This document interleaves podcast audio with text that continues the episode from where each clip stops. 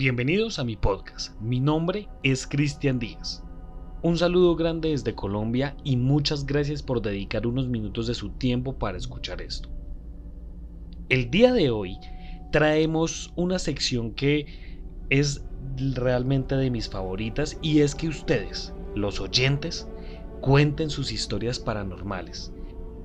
Ya sean reales o no sean reales, eso ya queda a juicio de cada persona y también queda en la experiencia de cada persona, claramente. El día de hoy, Alejandra Barón se toma el podcast para relatarnos sus historias paranormales. ¿Qué cosas extrañas nos traerá Alejandra? Sin más preámbulos, le pido que por favor se ajuste los audífonos y nos acompañe en este viaje extradimensional. Bienvenidos.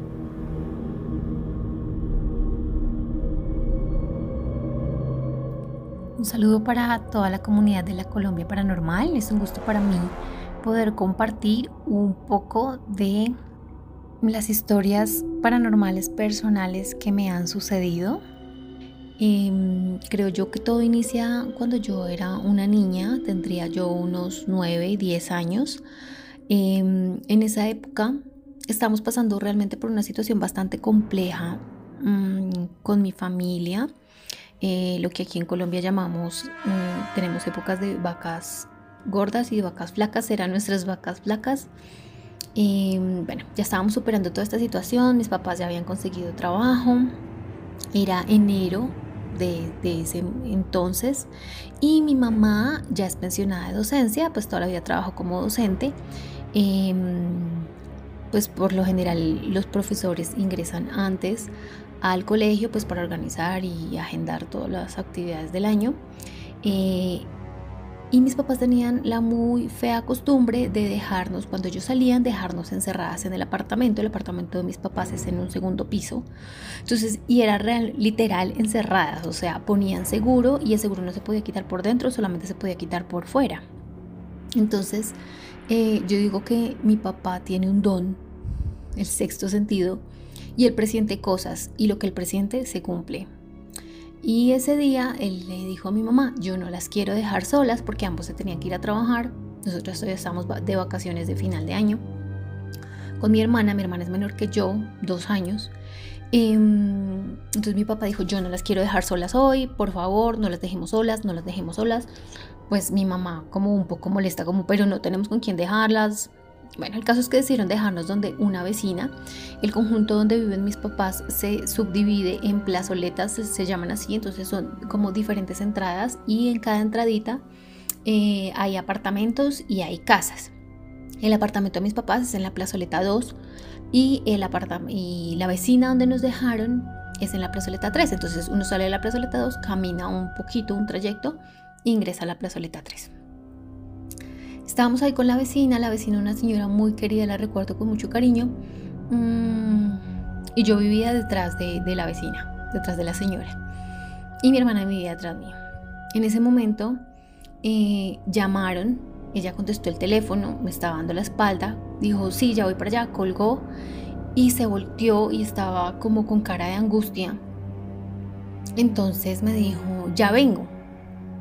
La señora tenía varios hijos el menor en ese entonces tendría yo unos, no sé, digo yo unos 15, 16 años y yo lo recuerdo, no, no tengo gratos recuerdos de él, para mí es una mala persona, lo recuerdo así como una mala persona. Eh, le dijo, la, vecina le dijo algo a, este muchacho y eh, me dijo, ya vengo, se quedan acá, ya vengo. Yo, pues yo le dije, yo quiero ir y me dijo, no, se queda acá. Entonces ella se fue, salió. Entonces yo, me, yo volteé a mirar al muchacho y el muchacho se quedó mirándome con una cara de, de maldad y me dijo, ¿quiere ir? Y yo le dije, sí. Me dijo, vaya. Pues a mí una persona mayor que yo, en teoría con autoridad, eh, para mí en ese momento me dio permiso, entonces yo me fui corriendo detrás de la vecina, pero la vecina no se dio cuenta que yo iba detrás de ella y mi hermana pues salió corriendo detrás mío. Salimos de la plazoleta 3, Caminamos un pedacito y ya nos estábamos acercando a la plazoleta 2, que es la plazoleta de mis papás, cuando yo veo un montón de gente a la entrada de la plazoleta, rarísimo, y me quedo mirando hacia la esquina del apartamento, porque el apartamento queda en una esquina, en la esquina del apartamento y salía humo. Y todo fue como tan rápido y yo me quedo mirando como hacia la entrada del conjunto y venía caminando mi mamá atacada llorando con una cara pues de angustia. Em, y cuando yo sentí fue que me agarraron y me jalaron y era mi abuelita y le dijo a mi mamá, no se preocupe mi hija, yo me llevo las niñas, y nos vemos después. Y nos agarró a las dos y, bueno, nos fuimos con mi abuelita a la casa de mi abuelita. Lo que sucedió fue que ese día precisamente la nevera hizo cortocircuito y teníamos eh, la costumbre insegura de dejar entre la pared, el espacio que quedaba entre la pared y la nevera, bolsas, bolsas plásticas que pues del mandado y demás las dejamos ahí para después reutilizarlas, pero las metíamos ahí. Pues claro, la nevera hizo corto y todo ese material se, se prendió y pues eso hizo una humareda terrible, la cocina se, parte de la cocina se quemó, pero todo el apartamento se llenó de hollín, los bomberos, nosotros vivimos al lado de los bomberos, los bomberos llegaron supremamente tarde a llenar de agua todo porque no se veía nada. Y bueno, el caso es que afortunadamente contamos con muy buena familia, muy buenos amigos, muy buenos vecinos. Eh, todos nos ayudaron con un con el corazón y con, aportando su granito de arena, se logró pues organizar el apartamento, recuperar pues las poquitas cosas que se pudieron recuperar. Estaban pintando, nosotros ya volvimos a la casa de mis papás y estaban pintando nuestro cuarto. Nosotras compartíamos eh, habitación con mi hermana. Entonces como estaban pintando nuestra habitación, pues no podíamos dormir ahí. Entonces lo que hicieron mis papás fue poner un colchón en el piso para que durmiéramos ahí, ya era de noche, y pues como así como para que entiendan un poquito la organización del contexto, el colchón quedó en el piso frente a la entrada de la habitación que daba hacia un corredor largo en el apartamento. Ah, al lado derecho o se sea, quedaba la pared, el colchón, a, mano a, la mano derecha estaba la cama de mis papás, que obviamente pues era más altica, y luego así en diagonal hacia la derecha y se veía el mueble del televisor y el televisor. Eh, y ya, entonces esa noche mis papás dijeron, vamos a ir a traer lo de, lo de la, el desayuno. Entonces pues se quedan acá. Pues la tienda es aquí mismo en el conjunto, no pasa nada, ya venimos. Listo. Y estábamos en ese momento, pues yo estaba en ese momento como que entre el sueño y despierto, que como que te, los, los ojitos se te cierran y se te abren, pero no te quieres quedar dormida. Entonces estaba así y volteé a mirar de repente el televisor y en la esquina, debajo del televisor, recostado sobre la cama, en esa esquina, eh, vi a un niño. Eh, el niño era como si estuviera arrollado en el piso, pero hubiera puesto sus manos sobre la cama eh, y sobre sus manos cruzaditas estaba, ponía recostada su cara.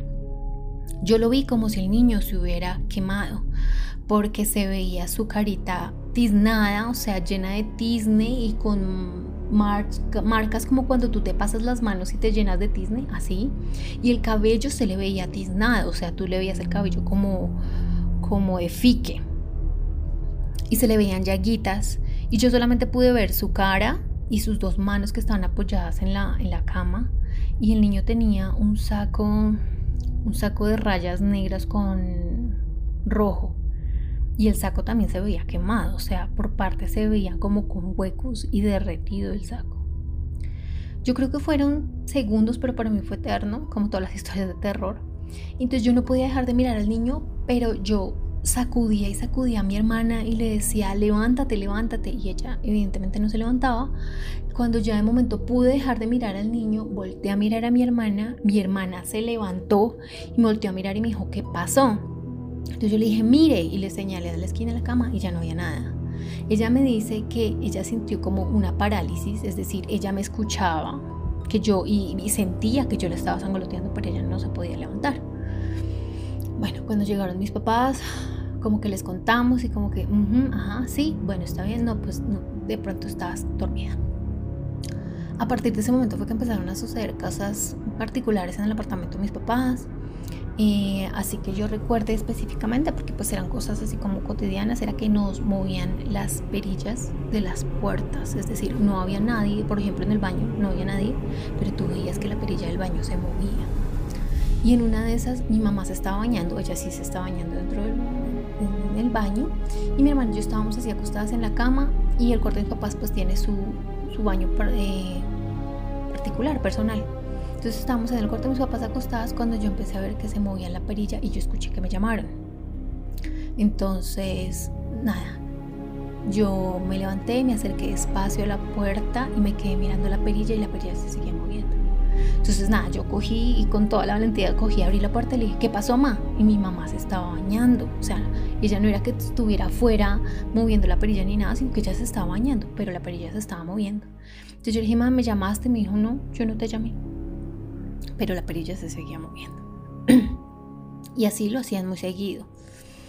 Mm, lo particular es que digamos que siempre fui yo la que se hizo la valiente, ni siquiera mi mamá, porque mi mamá también es muy nerviosa mi hermana peor. Mi hermana es muy, muy, muy nerviosa. Entonces siempre como por hacerme la valiente, o pues yo sentía que tenía que hacerme la valiente por ellas. En otra ocasión también estábamos acostadas las tres. Prácticamente vivíamos pegadas las tres siempre porque pues mi papá se le pasaba trabajando siempre. Aún, o sea, esa es su adicción.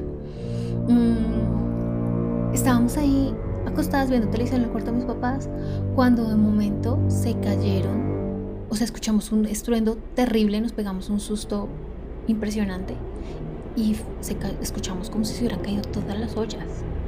Entonces, pues nada, mi hermana se puso a llorar, mi mami como un poquito nerviosa, yo valiente, yo, no, yo voy a mirar. Era una niña, o sea, tenía 9, 10 años. Bueno, me levanté, fui hasta la cocina y efectivamente todas las ollas las habían sacado de la alacena. No era que uno hubiera hecho, no, es que lavamos la losa y dejamos puesta una ollita y se cayeron dos, tres. No, se cayeron. Todas las ollas estaban desparramadas por la cocina.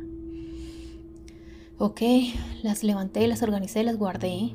Me devolví al cuarto. Mi mamá, ¿qué pasó? Entonces le dije, no, mami, se cayó una olla. Ya. Evidentemente el estruendo había sido de todas las ollas, pero yo dije, no, se cayó una olla, no pasó nada. Em, en otra ocasión, y esa es otra historia, eh, mi bisabuela, mi bisabuela, que en paz descanse, ya murió de 98 años, hermosa, bella, ella, mm, ella sufría de ceguera parcial, es decir, ella veía bultos. Ella estaba ahí y ella veía que pasaba alguien, entraba alguien y ella preguntaba quién era porque veía que pasó o entró un bulto pero no sabía quién.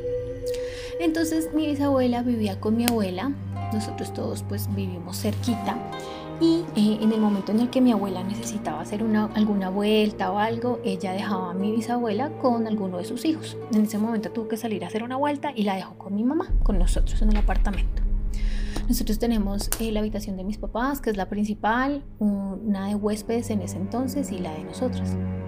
Entonces mi abuelita, mi bisabuela pues estaba en el cuarto de huéspedes y precisamente estaba ahí y mi mamá salió a comprarle el almuerzo. Cuando escuchamos que mi bisabuela empezó a decir, chite, como cuando uno, pues aquí en Colombia lo hace, este sonido es para, pues espantar un perro en teoría.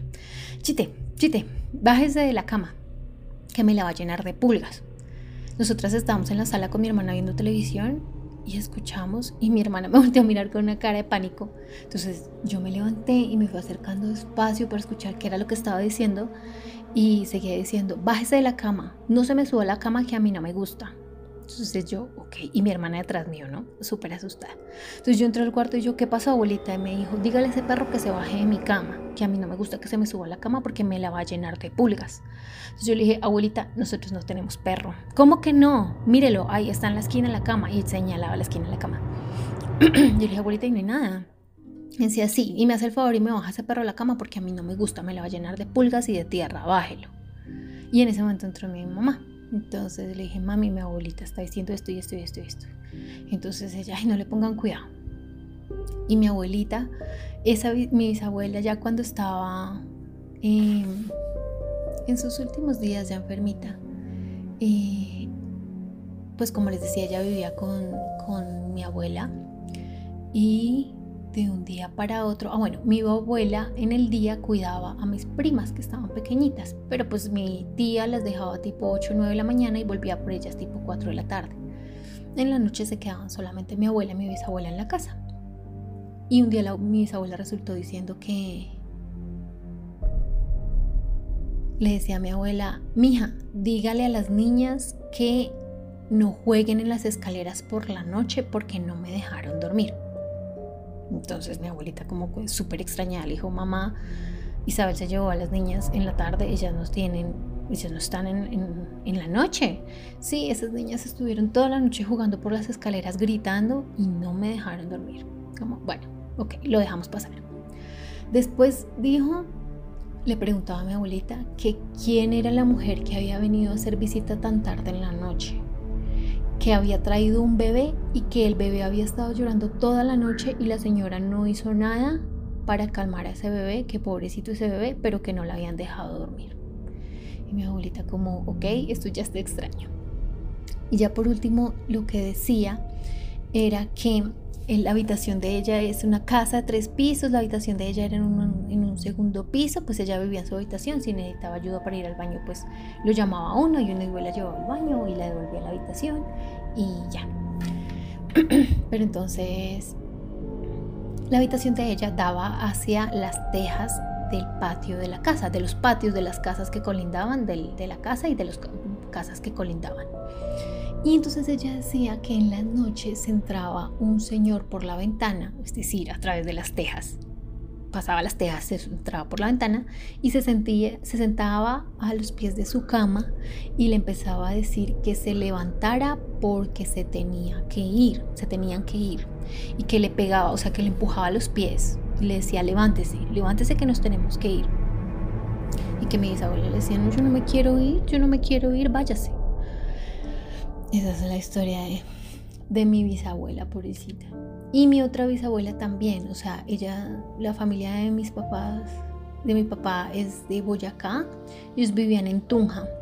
Y cuando tú ibas a visitarla, ya también cuando ya estaba enfermita, tú entrabas a la habitación y en todo el techo, en la pared, llegando hacia el techo, tú veías manchas negras y es que ella usaba bastón. Y ella decía que es que un duende se la quería llevar y le pegaba a las paredes y por eso las paredes vivían llenas de, de manchas negras. Bueno, el caso. Eso sucedió con mi bisabuela materna en el apartamento de mis papás. Ya con eso entonces mis papás mandaron a bendecir la casa y pusieron, mandaron a bendecir la casa. Eh, pasó el tiempo y... Mm, pues de momento se escuchaban cosas, ruidos, pero pues como que yo la verdad ya ni cuidado les ponía. Pero en ese entonces llegó a la casa mi sobrina. Mi hermana tuvo a su bebé, entonces pues la habitación que compartíamos mi hermana y yo se quedó como la habitación de mi sobrina y de mi hermana y la habitación que era el, cuarto, el cuarto de huéspedes pasó a ser mi habitación. Y bueno, mi sobrina ya tendría unos 8, 10 meses. Eso que ya hablan, dicen palabras, o sea, se hacen entender, pero pues no hablan fluido.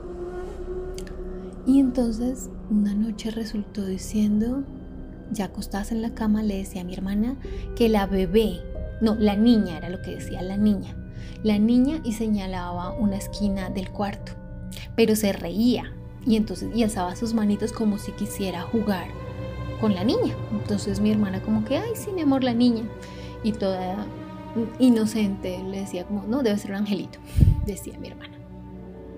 Fue pasando la semana y pues como que los primeros días era, ay, la niña, la novedad de la niña, solamente en la noche.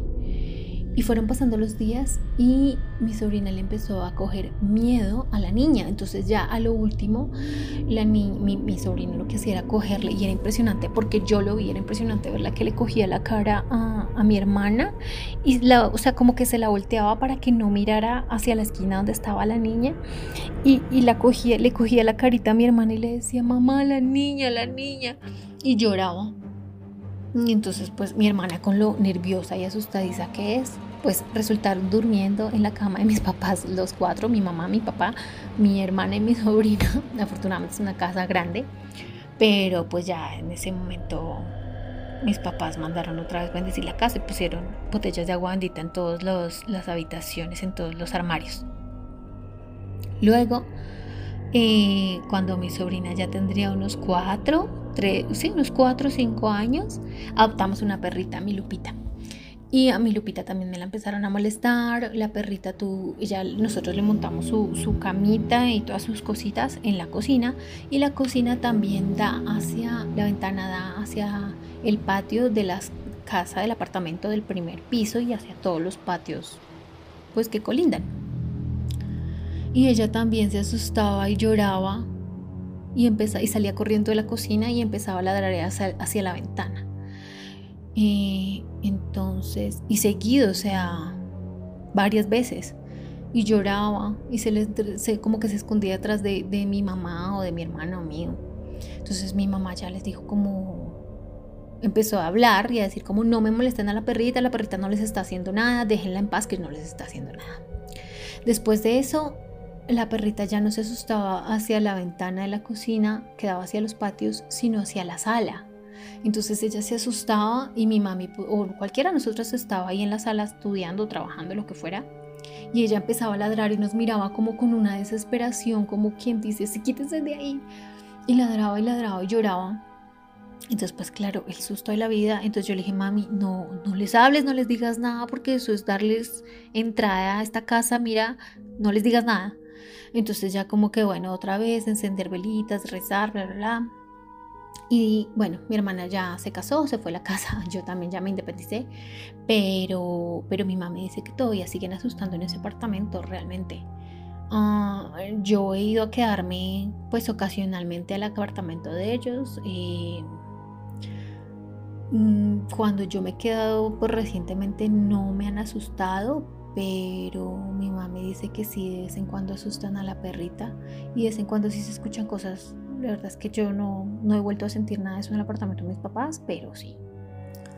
Y otra de mis historias eh, paranormales, y no sé si les parezca gracioso o no, pero yo puedo decir que yo escuché a La Llorona y no estoy loca porque no fui la única. Eh, ese día la escuchamos varias personas. Y es que mm, eh, unos amigos que teníamos tienen una casa en Cachipay y nos invitaron a pasar el fin de semana allá. Se fueron los dueños de la casa eh, junto con sus hijos, que eran nuestros amigos, eh, otros amigos que fue pues, en pareja con sus hijos y el que era en, en, ese entonces mi novio y yo. Nos fuimos, cachipay, bla, bla, bla, estábamos pasándola bueno, tomando cervecita, jugando tejo y empezaron con sus historias de terror. Entonces, que no, que en el pueblo, que asustan, que las brujas, que chalala. Ok. Y ellos nos dijeron, aquí en el pueblo se aparece la llorona. Y me dijo, ay, sí, sí, sí. O sea, leyendas al fin y al cabo. El caso es que mi ex en ese entonces tenía problemas de alcohol, se alcoholizó hasta más no poder, ya llegó la noche, y eh, los dueños de la casa dormían en el segundo piso y en el primer piso nos quedamos eh, mis amigos que tenían sus hijos en una habitación y eh, mi ex y yo en otra habitación. Ya llegó la noche, nos acostamos a dormir, trajeron a mi ex borracho que se caía la perra, lo acostaron ahí, bueno, nos acostamos a dormir. Cuando se los juro que yo empecé a escuchar, lejos, lejos. Pero no es el típico de, ay, ¿dónde están mis hijos? No, es, un, es una mezcla rara entre un llanto, un lamento, eh, como si se estuvieran quejando. No, es impresionante solo cortarme, me da nervios. Em, empecé a escuchar lejos, lejos, y luego yo sentí que literal se paró la, de la ventana, ahí a llorar. Y fue harto tiempo, o sea, yo siento que fueron que unos cinco minutos que pasó todo eso. Y yo sangoloteaba y sangoloteaba a este sujeto y este sujeto estaba pero ido. Y yo decía, ¿qué hago? O sea, salgo corriendo y qué tal se me venga detrás o me pase algo, que se lo coman a él, no me importa. Bueno, el caso es que empecé a rezar, a rezar, a rezar y se los juro por Dios que yo no sé si son los nervios o el contexto o lo que sea, pero a uno se le olvidan las oraciones, o sea, yo no me acordaba de cómo era una oración completa y como que tartamudeaba y decía cosas a veces como que incoherentes. Bueno, el caso es que en mi mente empecé a pedirle a Dios que por favor me protegiera y me acompañara. Y em, nada, se fue, se calmó, o sea, ya dejó de escucharse y bueno, me quedé dormida. Al otro día nos levantamos a preparar el desayuno, estábamos desayunando y yo decía, ¿será que fui yo la única? Este sujeto pues cayó en la inmunda, no va a poder decir si sí o si no. Y yo solamente dije, todos sentados en la mesa, yo dije, ¿escucharon anoche? Y mis amigos, los que estaban en la habitación de lado con sus niños, dijeron, sí, fue horrible. Lo que pues ellos cuentan que lo que hicieron fue cada uno acostarse, o sea, repartirse con los niños, cada uno cogió un niño y se acostó a dormir. Pero ellos también lo escucharon y que fue horrible, horrible, horrible, horrible. Los del segundo piso no escucharon nada, solamente escuchamos los que estábamos en el primer piso. Y, y ya, esas son las historias paranormales que me han sucedido a mí de manera personal. Muchas gracias por escucharme, por tener la paciencia de escuchar todos mis, mis relatos.